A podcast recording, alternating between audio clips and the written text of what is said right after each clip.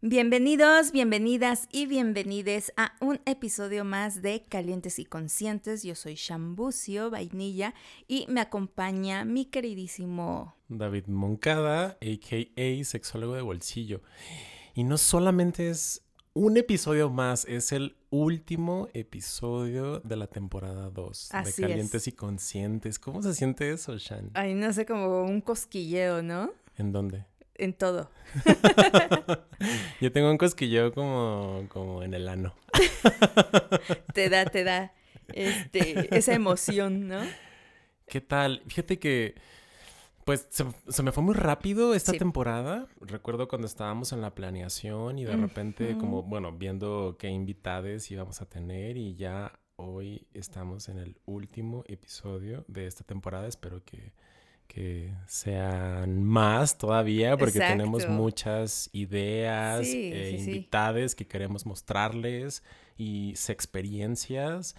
Y pues hablando de experiencias, justo hoy traemos como una... Hablando de este cosquilleo y de sensaciones internas, como e, e, esto que detonan las películas o las producciones cinematográficas y que tienen que ver con la sexualidad y que tienen que ver con la vida en general. Y hay una película que salió recientemente que se llama Turning Red en, en inglés que es como volviéndose rojo o enrojeciéndose.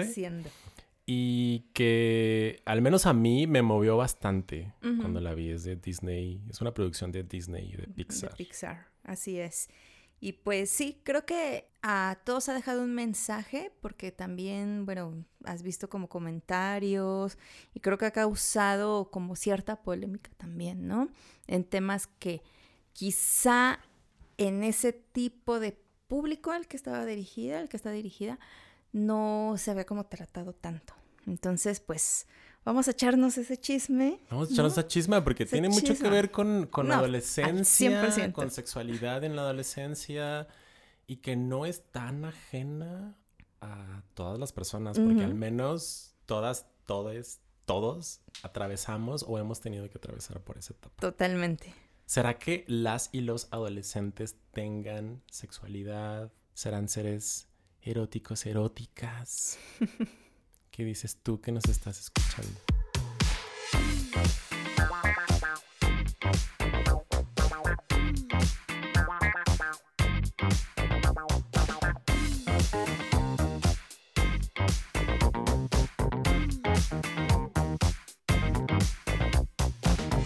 yo quiero dar un sex spoiler alert.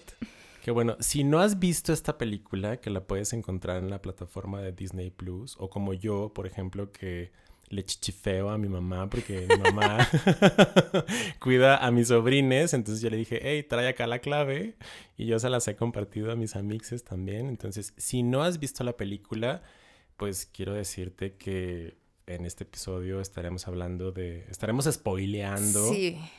entonces, Quizá, si quieres verla, puedes ponerle pausa a este episodio para ver la película y después retomarnos más consciente y caliente. O, si te vale madre, pues escúchanos. Escucharlo. Y... pues a, ver qué tal, a ver qué tal. Sí, siempre se agradecen esas este, indicaciones, ¿no? Porque, pues si no has visto algo y dices, chale, pues ya, ya me lo spoilearon. Pero hay una regla, que es la regla de una semana una semana tú no tienes que decir spoilers cuando sale como una película. Ya después de eso, ya pasa. ¿Ah, Entonces yo creo que para cuando eh, nos estén escuchando, ya tuvieron su tiempo para haberla visto. Así que pues, no pretexto. no, me sabía esa regla de la semana, entonces ya va sí, hay una regla. así de cosas que he aprendido de Shan en estas dos temporadas, además de lo que significa VIPS, que es Viernes de intensa pasión sexual. Ahora ya sé que hay una regla de los siete días. Recordé como esta película de que te llamaban por teléfono y como ¿Ah, siete días. En, los que, en el que ibas a morir, ¿verdad? exacto, en la que ibas a morir. Pero esta película no va de muerte, aunque, aunque sí tiene como muchas muertes simbólicas. Ay, bueno, al menos para mí. Sí, sí, sí, claro. Que me detonó muchísimo, ¿no? Así es, porque ¿qué, qué, qué detonó? O sea, ¿cómo describirías como esta película? Pues primero esta película va de un adolescente de 13 años esta adolescente se llama Mei Lee, a quienes sus amixes y su familia le dicen May. Y pues empieza como muy de adolescente, soy un adolescente de 13 años, independiente desde esta fantasía y esta ilusión. Claro que dice sí, a la, la rebeldía. A huevo, como, o sea, yo puedo con todo, ¿no? Y soy el dueño y la dueña del universo. Y hasta ahí, o sea, dije como, ah, ok, o sea, como que esto pinta chido. O sea, yo, yo soy fan, o sea, me declaro fan de Disney y le doy mi, mi voto de buena fe a, a, casi cualquier producción. Entonces como que salió y dije, ok, pues no tengo nada que hacer porque justo como hablamos con Mario Flores en el capítulo de Geek y Sexualidad, que ahí comenté que estaba viendo Game of Thrones, entonces ya había, ya había terminado de ver la serie y dije, pues como que necesito algo más. Ah, supe que se había estrenado la película, dije, bueno, pues me la pongo. Entonces, hasta ahí que la introducción del adolescente de May, dije, ok, pues una película de adolescentes caricaturizada, digitalizada. Dije, ok, está chido. Y después empieza a tornar como de emociones adolescentes, el, la explosión de la pubertad, con todas las emociones que suceden en la pubertad y también con este despertar sexual. Sí. Y que ahí es cuando hacen esta, como esta metáfora con un animal. Bueno, para esto May es de origen chino-canadiense, vive con su familia en Canadá. Ella cuando experimenta emociones fuertes o con alta intensidad, se transforma en un... Iba a decir mapache, pero no es mapache. es un panda. Un panda rojo panda rojo y además gigante. Exacto. Un panda rojo gigante. Entonces es como, oh, oh, hasta ahí como que dije, ok, está chido esto, ¿no? Este asunto como que de, la fantasía. Ajá.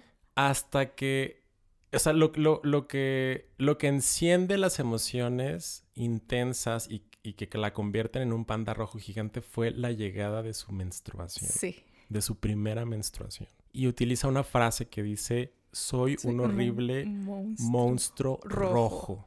Y dije, wow, wow, wow, wow, ¿qué está pasando aquí? Estamos hablando de menstruación, es Disney, menstruación. Y ahí fue como mi primer cortocircuito, Shan. O sea, como que dije, ¿cómo? Estamos hablando de menstruación en una producción de Disney, como que mi, mi cableado cerebral era como de, ok, eso pareciera que es incompatible. Y como dije, ok, pero es una metáfora, es un monstruo rojo gigante, ok, creo que puedo con esto. Te juro que le puse pausa. para, para procesarlo. O sea, como que, mm, ok. y hasta que la mamá entra al baño, porque May, transformada en este, en este panda rojo gigante, está en el baño, es cuando dice, soy un horrible, monstruo, rojo entra la mamá y hace una referencia como a la flor, ¿no? Ajá, como ajá sí, ya. La, flor roja. El despertar de su flor o algo así. Sí, hace una, referencia a la flor.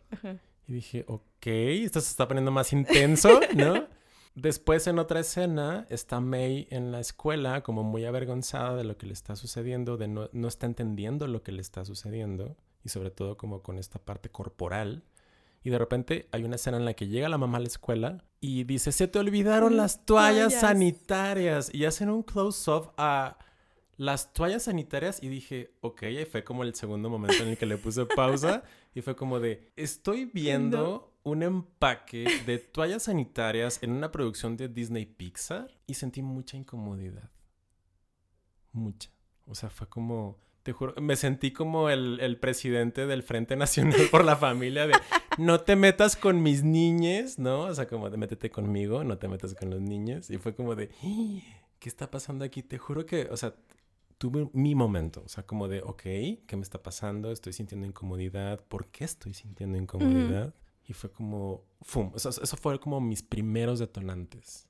No sé para ti, ¿cómo, cómo fue para ti esto? Digo, yo no soy una persona con un cuerpo menstruante. No, no considero a la menstruación algo hoy por hoy de lo que se tenga que ocultar.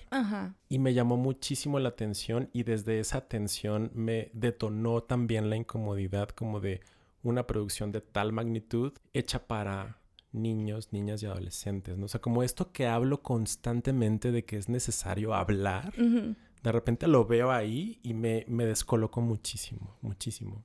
sí fue como de rayos, ¿qué está pasando? Sí. Es, es, interesante, ¿no? Porque justamente la reacción de personas en las redes sociales y sobre todo en personas no menstruantes, o sea, y casi casi me refiero a hombres cis, hombres cis hetero, fue esta, ¿no? De por qué tengo que estar viendo yo una niña que va a menstruar y sobre todo productos para la gestión menstrual. menstrual. Entonces era así como de, bueno, como tú te preguntas, ¿qué es lo que me está causando esta incomodidad? Yo del lado de ser una persona menstruante, cuando la veo digo, pues sí, está la morrilla, ¿no? Que se está divirtiendo, que tiene su grupo de amigas, de amigues. Y cuando llega esta, como es esta metáfora de que un panda canaliza todas estas emociones y que justamente aparece en el momento que ella comienza pues su menarca, su primera menstruación, pues yo como que le dije, ah, pues está chido, ¿no? dije, está chido y por ejemplo, a mí en este caso como que ver los productos o no sé, verlos en una forma como animada, no me causó como que, como que nada, ¿no? O sea, de hecho cuando empieza a decirle, y tengo de, de colores y de aromas y delgada y súper absorbente, ¿no? Entonces es, para mí fue, qué chido ver eso, porque yo como una persona menstruante, cuando inicié como mi menstruación súper morra a los nueve años, te estoy hablando de hace ya un buen tiempo, no había toda esa cantidad de productos, entonces era como medio incómodo para mí eh, que pues, todavía siendo una niña, o sea, de hecho mi menstruación llegó como regalo de Reyes Magos porque fue un 6 de enero. 6 de enero. Y, era, toma tu regalo, ¿no? Y ahí estaban como mis regalos también de Reyes y yo de... Toalla sanitaria. no, o sea, pues estaba el regalo de Reyes, pero ya, ya como que esta ruptura, ¿sabes? Oye, ¿y tú sabías que eso te podía suceder? Sí, o, que te iba a suceder. Ya sabía que me iba a suceder. Eh, no es algo que se habla. Y de hecho, por ejemplo, en la película no es algo también como que lo, hables, ¿no? Y que también es como el tabú y el que nadie se entere. Eh, de hecho, por ejemplo, hay una escena cuando la mamá dice, ya pasó. Ya pasó. El papá se, se va para atrás corriendo, ¿no? Como diciendo, ah, la madre, ¿no? Sí, tan pronto, yo mejor me voy. ¿No? Y tú hazte como si cargo. Fuera, como si fuera algo ajeno a los eh, hombres, ¿no? Tú hazte cargo de eso. Entonces es como esta analogía que yo hago de qué padre que hoy en la actualidad pues existan ya todas estas herramientas y variedades que pueden tener eh, las adolescentes que empiezan con su menarca, a diferencia, por ejemplo, que a mí me tocó pues no había como algo, o sea, eran unas toallas enormes para un cuerpo como el mío, era bien incómodo, ¿no? Y pues que mis amigas en ese entonces como que no sabían ni les pasaba lo mejor por la cabeza y que yo a mis nueve años no podía hablar con nadie, ¿no? De, de eso que me estaba pasando. Entonces, pues era como de, pues sí, ya me pasó, qué incómodo. Y pues yo me acuerdo que mi mamá me tenía que hacer unas toallas de las que ella usaba recortarlas y hacerlas como más pequeñas para que yo pudiera usarlas porque en verdad era como muy incómodo ya poco a poco, como fue toda esta evolución, se fue como hablando más de lo que era la menstruación. Yo cuando llego a la secundaria, apenas mis amigas de 13 años, que es la edad que tiene la protagonista en la, en la película, empezaban, ¿no? Cuando yo ya tenía como varios años como recorridos. Y ya era como, ah, pues mira, y ahora existen estas. Y me acuerdo que te daban la plática. Yo iba en una escuela de puras morras, pero me acuerdo que cuando era esta plática, nada más sacaban a las puras niñas y ya te regalaban tu paquetito, ¿no? De toallas y ahí había como una variedad. Pero pues yo cuando lo vi no, o sea, no, no me causó esa incomodidad, pero más bien la incomodidad fue también ah, de la otra parte que también comenzamos a ver como cuando somos adolescentes, que es esta cuestión de ser elige estrella y el que no defrauda a los papás mm. o a la mamá, ¿no?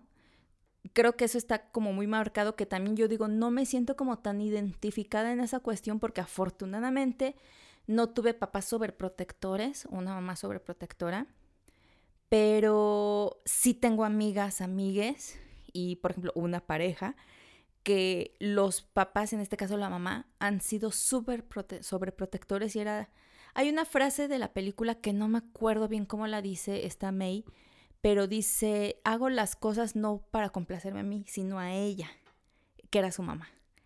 Entonces, cuando tú estás como niño y un adolescente complaciendo, ¿no? A los papás o a la mamá en este caso, es como bien duro porque esa fue la reacción, otra de las reacciones que yo comencé a ver en redes sociales, de que cuando tú eres adolescente, un niño, estás buscando la aprobación de esa persona que es tu papá o en este caso la mamá para sentirte cómodo y hasta ya cuando llegas a una edad adulta, pues si la mamá es doctora, entonces tú también tienes que ser doctora. Si la mamá es abogada, entonces tú también tienes que ser abogada. O si el papá, como que esta cuestión generacional, que digo, qué incómodo, porque esa sí fue la situación que a mí me llegó como a, a, hacer reflexionar de, de, la película, de cómo estas, estos traumas que llegamos a tener como adultos, los llegamos a pasar también a nuestros hijos. Les llegamos a pasar una factura muy gacha.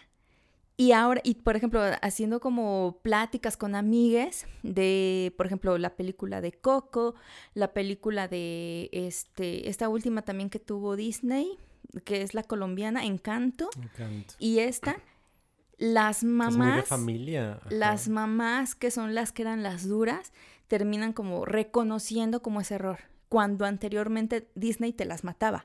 O sea, todas eran las princesas, eran este huérfanas, o no tenían mamá, se habían muerto y no menstruaban, te montaban como esta otra fantasía, pero ahora las madres son las que perdonan, ¿no?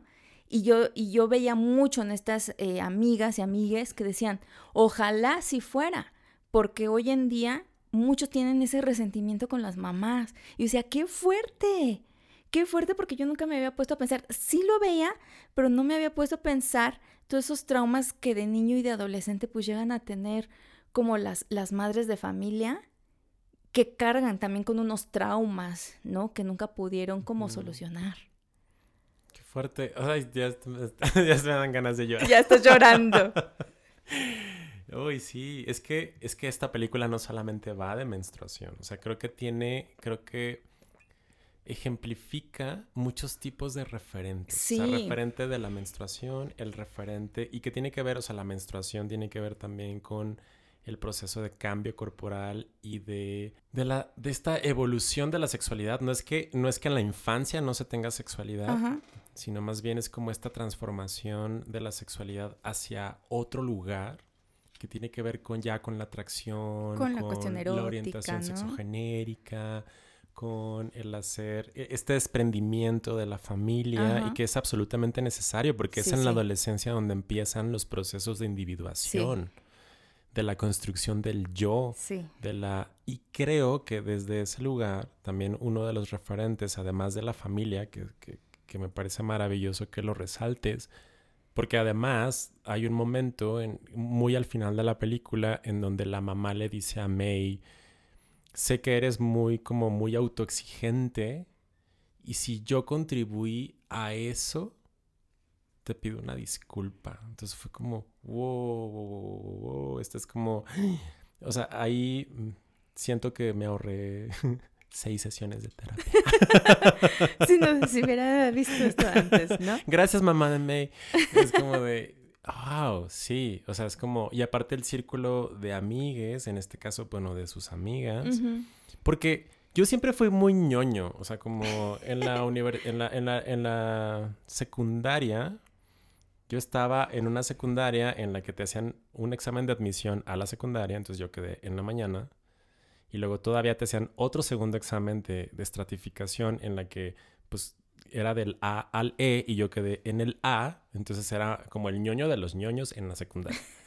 y eso no fue para mí como un blindaje contra el bullying en realidad. O sea, era como bulleado por todo, porque me empezaba a salir acné y grasa en la cara. Era como, ah, el de la nariz grasosa. Ah, el que saca los 10. Ah, el que se peina como Frankenstein. Así me decían, ¿no? Entonces, era como bulleada tras bulleada. Y en la película, Seth May es una niña ñoña. Sí. Y, o sea, y ella no tiene pedos por ser ñoña. O sea, en realidad su conflicto interno no tiene que ver con la ñoñez o... No tiene nada que ver con eso. Y tiene un grupo de amigas y de amigos que validan eso. Sino más bien es como todo este cambio que está sucediendo en su cuerpo, en sus emociones. Y cómo eso finalmente, como parte de un proceso de individuación, confronta a las expectativas familiares Y también otra escena que me descolocó bastante es cuando está ella en las gradas con sus amigas y están chuleando a los ah, vatos, ¿no? Entonces yo era como, ¿qué? Te juro que me sentí, eh, me sentí el más conservador de todo el mundo. O sea, como de qué está pasando conmigo. Estoy sacando mi moches. sí, literal. O sea, como que afloró ahí eso que yo creía que ya no estaba. Y es cuando me, me volví a dar cuenta, porque esto me ha sucedido en otros momentos de que las y los adolescentes también son seres eróticos. Claro. También son seres sexuales y sexuados, que tienen deseos, fantasías, aspiraciones y que no por nada tenemos una cartilla nacional de derechos, sexuales, de las y los adolescentes y de jóvenes que reconoce todo eso que está ahí. Claro. O sea, vaya, a lo que quiero llegar es que, que finalmente, o sea, desde mi ser médico, desde mi ser sexólogo, pues también he facilitado talleres adolescentes, integrar eso a la vida personal. Sí. O sea, cuando creo que eso fue lo que, todo eso lo que detonó en mí y que hemos visto, digo, digo hemos porque sé que lo hemos conversado, de todo lo que ha detonado en redes sociales, ¿no? O sea, como de, no, esto no me representa, ¿por qué me va a representar a mí una niña adolescente, china, este, canadiense, que pues, no tiene nada que ver conmigo, ¿no? Es como, güey, quizá sí tiene que ver contigo, porque no solamente se trata de la adolescencia, pensando en que ese comentario que estás diciendo, pues viene de ti, que tú también pasaste por la adolescencia, no sé cómo la viviste, pero sé que pasaste por la adolescencia. Y que también tiene que ver, por ejemplo, como atraviesa como la racialización ¿no? Que la racialización tiene que ver con este grupo, o sea, cuando se racializa a un grupo de personas, es despojarle de los derechos, de los derechos a los que tienen, o sea, es despojar estos derechos al momento de la racialización y que está muy sustentado por el racismo, que es esta idea errónea de que las razas humanas existen y que por lo tanto una raza es superior a otra. Entonces a partir de ahí racializo a ciertos sectores de la población y que no deja de ser pues al menos lo que proyecta esta película como referente, un referente más, ¿no? O sea que a lo mejor no eres una, en este momento, una adolescente de 13 años china canadiense, pero quizá fuiste racializada, racializada, racializada por algún motivo, o también de que estamos llenos de referentes blancos y masculinos y que esto me ayudó a mí como a conectar con la emoción. O sea, yo no tengo un cuerpo menstruante, ya, ya lo he compartido, pero es como lo que dice Jaime Gama de la empatía, que Jaime Gama es... Eh, el creador de este proyecto que se llama Gotitas de Poliamor, a quien tuvimos en la temporada 1 de Calientes y Conscientes. El episodio se llama Poliamor en Gotitas. Si no lo has escuchado, te invito a que te lances a escucharlo porque está increíble. Sí. Y él, Jaime Gama nos dice en sus redes sociales que la empatía no tiene que ver con la acción. Ajá. O sea, yo no tengo un cuerpo menstruante, entonces con esa acción de menstruar yo no empatizo, o sea, me queda claro que no empatizo, pero empatizo con la emoción de May al experimentar vergüenza. Ajá.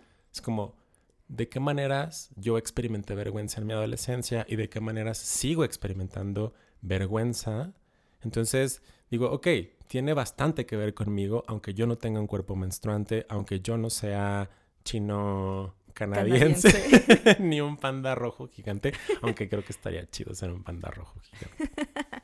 Fíjate que está bien, bien interesante todo eso que dices, ¿no? Porque sí llega a causar, no sé, o sea, al final fuimos todos adolescentes en un momento que justo no se habla de este despertar. Cuando te hablan de sexualidad, cuando eres adolescente, luego, luego es de el sexo es malo, te van a pegar una ITS y te va a dar sida, ¿no? Te vas a morir. O sea, porque ni siquiera te va a dar VIH, te va a dar sida y te vas a morir, te puedes embarazar y te van a... O sea, todos estos miedos que nos van metiendo cuando somos eh, adolescentes que lejos de decir, pues sí, tu sexualidad la puedes disfrutar, te van a gustar, vas a descubrir tu orientación sexual, a lo mejor en este momento las cosas este, que te gustaban, quizá en la edad adulta no vas a, conectar con ellas, pero es un, un, momento de exploración. Y creo que es también esta parte que se desprende mucho en la película, porque justo, ¿no? O sea, las niñas ahí chuleando a los vatos, eh, cuando están, ¿no? Este, también espiando al morro de 19 años del tipo, de la tiendita esta, ¿no? Tipo Oxxo. tipo Oxxo. Este, y que igual, o sea, por ejemplo, esta cuestión de la mamá de no, mi niña no va a hacer eso, mi niña no le gustan los niños, o sea, cuando tiene, porque ellas, por ejemplo, como todas las morras, en algún momento les gusta una boy band. Y la mamá es así de, ¿por qué te van a gustar esos delincuentes? Velos cómo se mueven. Y cuando tú las escuchas hablar de, es que son como unos strippers, y yo soy, yo voy a ser la tía, y, tienen como un tamagotchi, y y él es tu padre, ¿no? Para muchas personas puede ser muy incómodo darse cuenta de que niñas de 13 años tengan estas experiencias y estas emociones, pero claro que las tienen, soy simplemente que, que las callan. Ahora, por ejemplo, a mí no me resultó como tan, eh, como choqueante, porque tengo un adolescente, ¿no? Y lejos de tenerla así como en esta burbujita y toda, a mí me daba risa lo que decían las morras en la, en la película, porque es lo que dice mi hija en, ese, en esa edad con sus amigas.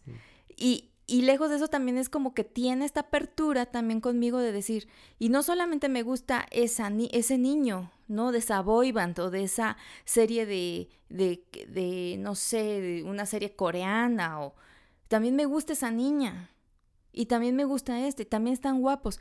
Entonces, imagínate que en una familia más conservadora, no, no nada más me gusta los niños, también me están gustando las niñas, o sea, o reconocer esta belleza que también hay en el sexo opuesto, en el género opuesto, perdón, es como de wow, o sea, y que te lo pongan así eh, en una película que normalmente o comúnmente están dirigidas para un público pues más infantiles que qué está pasando.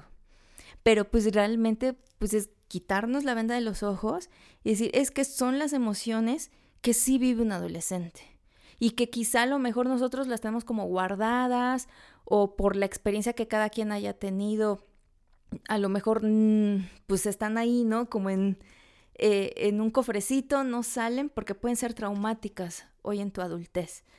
Pero pues es que es, eso, o sea, los, los, los, y las adolescentes, pues claro que tienen ese despertar, la hormona, ¿no? La, la clásica hormona. A mí me da mucha risa también cuando ella ya está convertida en un panda y con todas estas emociones y que va corriendo, pasa por esta, esta, esta tiendita Oxo, ve al niño y se regresa y hace como una expresión, o sea, una expresión como de, ah". y un sonido como de, uh, ¿no? Y se va. Entonces es como de, claro, o sea, porque por, pues, lejos de, de, espantarnos, creo que debemos de reconocer las emociones de, de nuestros adolescentes. Totalmente.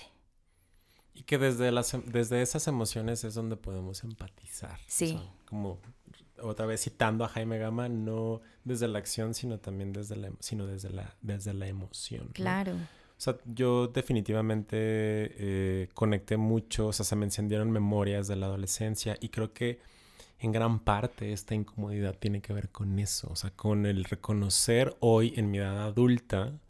Digo, no por nada estoy aquí, estamos aquí generando esta chisma sexual y, y, en, las, en una segunda temporada, finalizando esta, esta segunda temporada con este episodio. Y bueno, lo que hacemos cada una de nosotras en nuestras redes, desde nuestras trincheras, pues tiene que ver con eso, como sanar también. no sé cómo lo veas tú o cómo lo vivas tú, pero al menos para mí es como una forma de sanar eh, esta adolescencia y esta, esta adolescencia, esta sexualidad adolescente que me dolió durante mucho tiempo. Sí, claro. Durante mucho tiempo. Y quizá es ese... Eh, que, se enciende este dolor que tuve en la adolescencia al momento de confrontarme con un largometraje como este, ¿no? O sea, de lo veo, me incomoda, se encienden esas memorias de dolor. Ya lo decía el fundador del Instituto Mexicano de Sexología, que pues trabajemos para que la sexualidad, no, nos duela. a las personas, ¿no? Y es una etapa en la que queremos como comprender qué es lo que está pasando, qué está pasando con nuestro cuerpo. Digo, yo en la adolescencia no tenía esto de son mis hormonas, ¿no? Yo no sabía qué estaba pasando, ¿no? Y he dicho constantemente en este podcast que yo era testigo de Jehová y pues yo había momentos en los que yo decía, güey, pues Jehová, por favor, ayúdame a entender por qué se me está parando el pene y por qué estoy sintiendo estas enormes ganas de tocarlo y de estimularme. Y cuando experimento sensaciones que en ese momento yo no llamaba como placenteras, sino que sentía rico, había algo, había unos códigos internos que me decían, esta sensación que estoy experimentando como rica está mal. Está mal, ajá. Entonces es como, ¿qué está sucediendo, no? Y, creo, o sea, que hablando, esta, película me hizo también reflexionar sobre las barreras que aún existen para acercar información a las y los adolescentes. Y de lo que yo me di cuenta de mí es que la barrera puedo ser yo mismo con mis prejuicios, con mis heridas que están ahí, que, que yo soy el responsable de sanarlas. O sea, vaya, sé que también es colectivo, ¿no? Pero es como, están ahí, yo creí que ya estaban resueltas. sanadas. ¿Y, ¿Y, cuál ves? Porque luego estoy acá de inventada, de ser la más sanada, la sexóloga y que me puedes traer en tu bolso y, de repente es como de ay y una película de Pixar me hizo sangrar y así no por favor paren esta masacre Pixar me estás lastimando suéltame. Suéltame el brazo. Ya.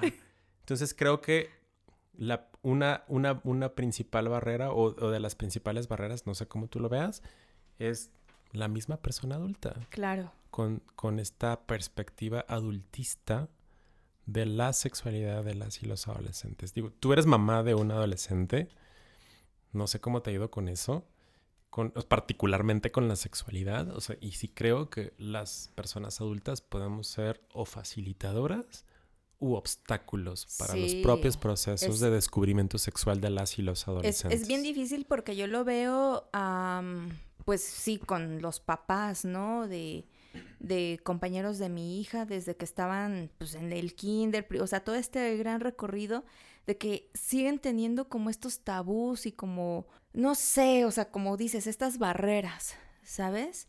Y, y, yo, por ejemplo, o sea, también lo sigo viendo a lo mejor con mi mamá, de que ella pues es un poco más conservadora y me dices que tú con ella pues es mucha, es como más libertades, ¿no? Le digo, bueno, ya cuestiones que pues trae alguien, ya una persona que difícilmente quizá lo vayas a cambiar, pero a lo mejor en nosotros o en nosotros está como cambiar esta, esta visión. Yo luego pienso como pues, si nos enseñaron a andar en bicicleta, ¿no? O sea, como de nos acompañaron a andar en bicicleta con las rueditas de soporte y después sin ellas.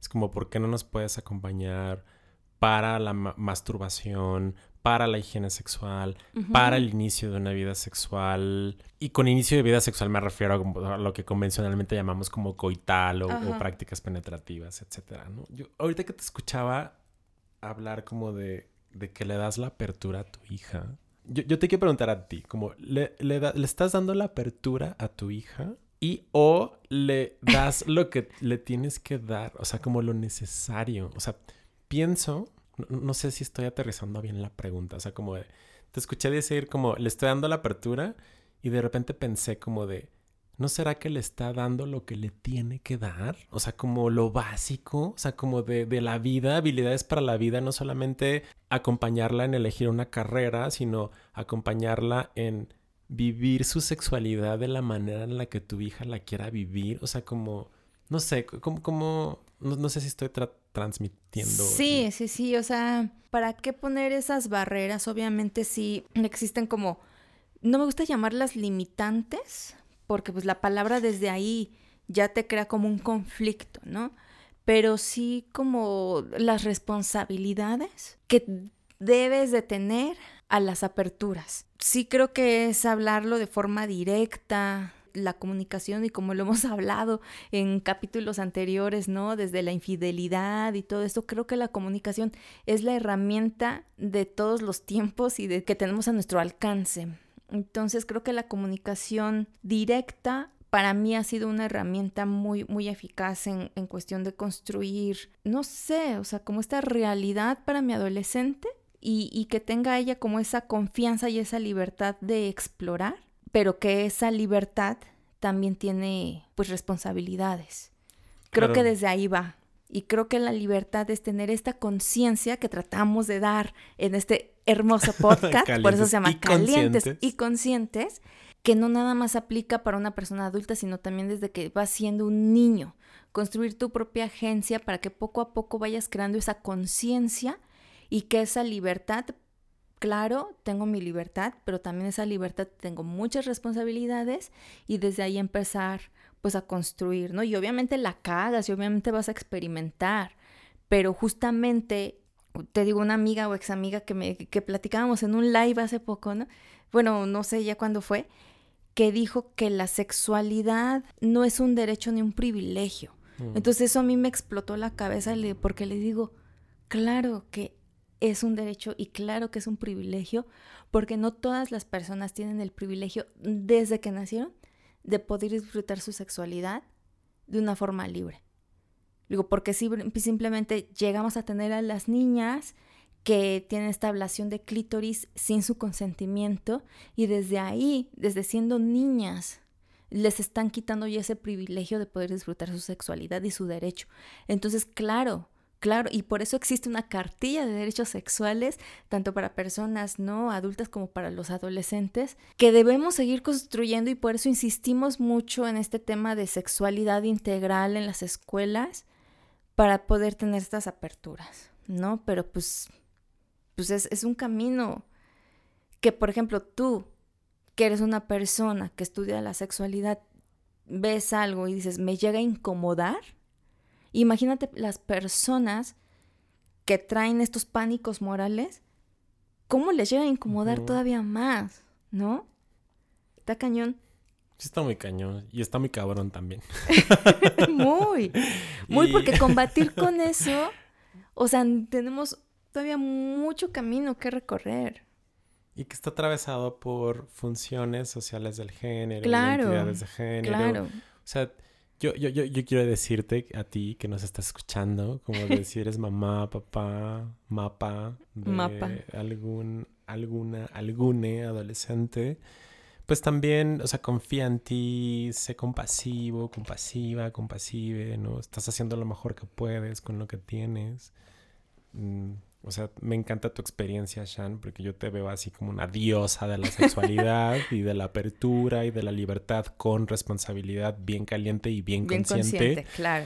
Y bueno, entiendo que, o sea, mi mamá, mi papá, mis cuidadores, cuidadoras hicieron lo que pudieron con lo que tenían, ¿no? O sea, y también eso, gracias, gracias, besotes hasta Ciudad Juárez, Chihuahua. Chihuahua ya lo demás me toca a mí. O sea, como esta incomodidad que estoy sintiendo o que sentí cuando vi la película, es como, ok, sí, se, se encienden heridas que en mi edad adulta y en el espacio de privilegio que ocupo, ¿no? Porque puedo ir a una sesión de terapia o porque tengo amixes con los que puedo compartir cómo me estoy sintiendo, hacer este podcast contigo, o sea, como son estas posibilidades desde mis propios espacios, trincheras y privilegios donde puedo ponerlos a trabajar. Claro. ¿no? O sea, es como de, pues ya, pues esta incomodidad que sentí al ver a May en la menstruación y todo, pues ya no le puedo echar la culpa a mi mamá. O sea, mi mamá, pues ya qué, o sea, ya. Sí, ya, ya, ya, ya, Yo ya, estoy casi por un, ser un señor de las 40 décadas y le quiero también culpar, ¿no? Oye, ya me exhibiste. Oye, ya nos exhibimos más bien, ¿no? Y que sí tiene que ver con tabús culturales y tabú. O sea, tabú, la definición de tabú es esto que no se habla, esto que se oculta, eso que, esto que le decía, que decía la mamá de May, como de nadie tiene que saber que ya está menstruando. Eh, y que finalmente afectan también los procesos de comunicación. O sea, como el proyecto que tenemos de Calientes y Conscientes, pues tiene como intención atestiguar experiencias y experiencias y que la comunicación es en sí misma también una forma para transformar realidades. Así que pues esto que estamos haciendo aquí, esto de abrir nuestras heridas, nuestros sentires y de yo sexólogo también puedo sentir incomodidad ante ciertas manifestaciones de la sexualidad. Es una oportunidad de muchísimo aprendizaje, primero para mí y después también para las personas a las que acompaño en sus vivencias sexuales. Entonces es como me hace volver a reconectar con mi humanidad ¿no? Tan frágil, tan contradictoria y tan llena de deseos y de, eh, pues, y de ganas de seguir explorando la sexualidad, ¿no? El otro día eh, llegaron mis papás, este, me llevaron a mi hija, yo no podía ir por ella, y de repente llegan y dice mi mamá, toma, ¿no? Y era toda, todos sus libros que ella no sabe, pero que tenía ahí escondidos, ya sabes, abajo de, de donde nunca los, según nunca los ibas a encontrar, pero eran libros de sexualidad, ¿no? Eran, pues no sé, de los años 80, ¿no? Esa sexualidad, y que de repente esos libros que yo llegué a ver escondidas, así de ajaja, ah, jijiji, pues de repente que diga, ah, mira, ahí están, es como decir, ok, o sea. ay, mamá, tengo OnlyFans. ay, mamá, tengo OnlyFans, claro, ¿no? Pero era como, como esta cuestión de que para ella es de, ah, se los puedo dar, porque aparte es una persona que se está dedicando a estudiar la sexualidad, ¿no? Cuando antes, pues esos libros estaban escondidos, pero es como digo, ¿por qué tenerlos escondidos? Yo siempre me, y creo que en, en uno de los primeros capítulos lo dije, de por qué tener escondidos libros que te están ayudando y tener estas herramientas con tu pareja, contigo misma. Eh, hay muchas veces que me dicen, oye, ¿y qué libros, este, qué, qué herramientas yo como papá puedo leer para poder entenderlo mejor, ¿no? Y creo que hay un libro este de recetas mágicas para la sexualidad de Fernando Álvarez. Eh, tiene otro, tiene otro que también llama más sexualidad para adolescentes que también es de, de Fer Álvarez. Paulina Millán, Paulina Millán, a quien tuvimos en el episodio de Infidelidad. Ella tiene un libro junto con Juan Luis Álvarez Gallú de lo que, los jóvenes, preguntan. Que, que, los testigos de Jehová tienen un libro igualito de lo que los jóvenes preguntan. Y yo así de, ¿dónde viene el capítulo de masturbación? Y pues no venía. Por eso pedí estudio con un hermanito. Y que ya después del hermanito era parte de mis fantasías chaqueteras. También como personas adultas reconocer pues que la hemos cagado y que la vamos a seguir cagando. Y que una forma también como de ir sanando estas heridas por desinformación, pues es acercarnos a espacios. Yo, yo veo, al menos desde mi trinchera, como cada vez más a mamás y papás de adolescentes que se acercan como de, es que yo no estoy entendiendo esto, ¿no? Entonces, creo que también al menos para mí, desde mi experiencia, como esto de irme informando acerca de los temas con los que conecto y que me apasionan, también es una forma de ir sanando las heridas de este adolescente que tuvo muy poca información sobre sexualidad. Claro. Y una sexualidad, o sea, muy, poco, muy poca información, no solamente de sexualidad que tenga que ver con el placer, con el sentir rico, la masturbación, la penetración, sino con esta, también con esta sexualidad afectiva, de que la afectividad también es parte de la sexualidad. El poder crear espacios seguros y protegidos, el poder tener la capacidad de hacer una negociación sexual, el poder tener la posibilidad de decir no ante determinadas experiencias sexuales con las que no me estoy sintiendo cómodo o cómoda y hacer valer esa decisión también. Y es como, ok, o sea, ¿de qué, ¿de qué manera podemos ir sanando poco a poco? O sea, me queda claro que soy sexólogo porque necesito sanar un chingo de heridas que tienen que ver con lo que me ha dolido en cuanto a la manifestación de mi sexualidad. Y bueno, pues esta película fue también otro detonante de lo que necesito seguir aprendiendo de mí y que muchas personas podemos tener a nuestro conservador ahí interno.